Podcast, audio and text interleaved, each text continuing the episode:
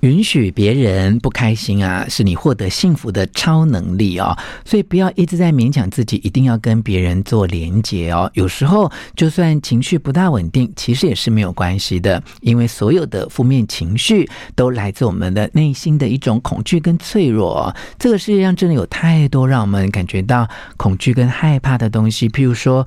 我们有时候很害怕别人不喜欢我们，有时候我们害怕别人，呃，太优秀，反而显示出自己的不够优秀哦。就是因为这样的害怕，所以我们会透过伪装的方式来保护自己。一旦呢，别人碰触到我们内心的恐惧跟脆弱的时候，就会激起我们的负面的情绪，让我们变得愤怒，有时候是变得焦虑啊。这个时候，不妨试着去承认，就是有人会不喜欢我啊。就是有人会比我优秀啊，就是有人他就没有办法认同我。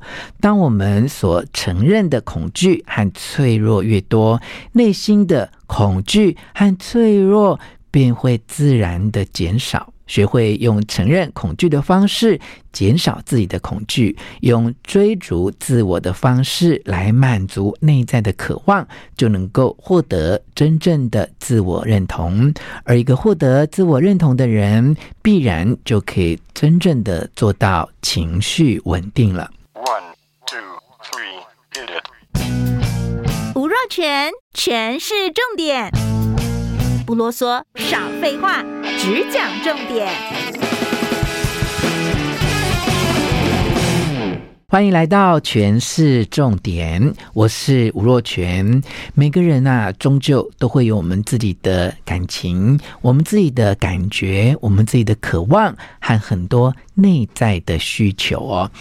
有时候，当我们发现自己啊，为了要让别人开心，却把自己的内心世界搞得乱七八糟的时候，你就知道他表现出来的可能是厌恶工作、厌恶跟人接触、不想出门，甚至就变得忧郁了啊。好，我们先来分享一个女孩的故事啊，她叫做。周颖啊，他生活在一个呃充满吵架啦、争吵啊，甚至是大打出手的家庭啊。小时候父母亲争吵不休，互相的指责，甚至啊是大打出手这样的场景，你有没有一点印象，或你也觉得很熟悉呢？如果你在大人常常争吵的家庭长大哦，你会发现哦，你你很渴望。你看到的是下班之后回到家里的爸爸妈妈是平静的，是挂着笑容的哦。那这样的一种渴望，其实就是我们从小开始扭曲自己的一种场景，因为我们会有这样的想法：说，如果爸爸妈妈开心，我就是处于一个很安全的状况。哈，别人开心，我就不会受到伤害。哈，这是很多孩子，如果他小时候看过爸爸妈妈不断的争吵，常常会形成的一种心理啊。那父母啊，长期这样的争吵跟对立，也会影响孩子的自我认同，因为孩子会想说，那父母亲有真的有爱我吗？好，他们如果有爱我，那为什么会？这样吵不停呢？他们一直不断的吵架，甚至是打架，是不是因为我做错了什么啊？这样的孩子在父母争吵的那一刻，就会产生一种疑问，会开始问自己说：我是被喜欢的吗？我是被认同的吗？好，于是呢，慢慢形成了一种很扭曲的观念，说。也许我是错的，我爸爸妈妈才会不断的吵架。也许我是不受欢迎的，我爸爸妈妈感情才会不好哦。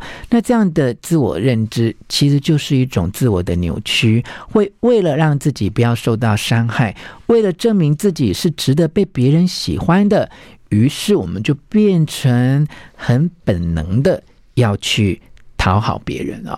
看到周颖的故事，你应该会有一种种感触。或者啊，开始有一种认识，说你身边或包括你自己啊，如果你个性是一种很细心、很体贴别人、处处为别人着想，诶，那会不会你的心里其实是有一个这样的机制，就是设法要让别人开心？当别人开心的时候，你就会有一种安全感。好，那有时候这种不健康的心理的防御机制哦，确实可以让自己的心灵避免受到伤害。但是呢，在这个同时哦，它也限制了我们的人格发展啊，逼迫自己用不成熟的方式去处理我们和别人之间的关系，最后还是会伤害到自己，也会伤害到别人哦。所以我们要学习，就是有时候我们。可以允许别人不开心，好。当我们可以允许别人不开心的时候，反而很可能是我们获得幸福的一项很重要的能力啊。回顾我自己的成长经验，虽然我是一个小康平凡而且家庭完整的环境长大啊，但难免啊。跟周颖的经验一样，都看过父母亲吵架，都看过他们吵得很严重的时候。尤其在我们那个年代哦，因为经济的发展不是那么样的快速，每个家庭几乎都会面临柴米油盐酱醋茶的问题啊。在这样的成长环境里面，其实我们就很容易有像周颖那样的心理啊。觉得如果父母亲吵架，就是代表自己做错了什么，或觉得自己不受欢迎啊，觉得一定要让别人开心，自己才会处于一种安全的状况啊。所以，当你有这样的经验，或你身边有一些非常体贴别人的朋友，你应该学着去同理他的成长的经验啊。那在我。照顾我母亲这么多年的过程当中，我也发现自己有这样的压力哦。就当我的母亲觉得不舒服，她发脾气的时候，我就一直想办法要让她好过一点。但我后来发现，我的做法未必是真正有效的。也许应该要换一个角度来想，说我应该要允许病人他是可以有情绪的，他的情绪未必跟我有关系哦。为什么我过去会有这样的压力，而我现在的醒思又让我觉悟到什么呢？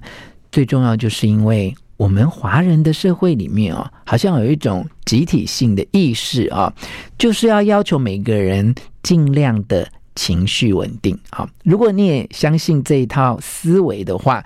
克制情绪就会变成你情绪稳定一个很重要的手段。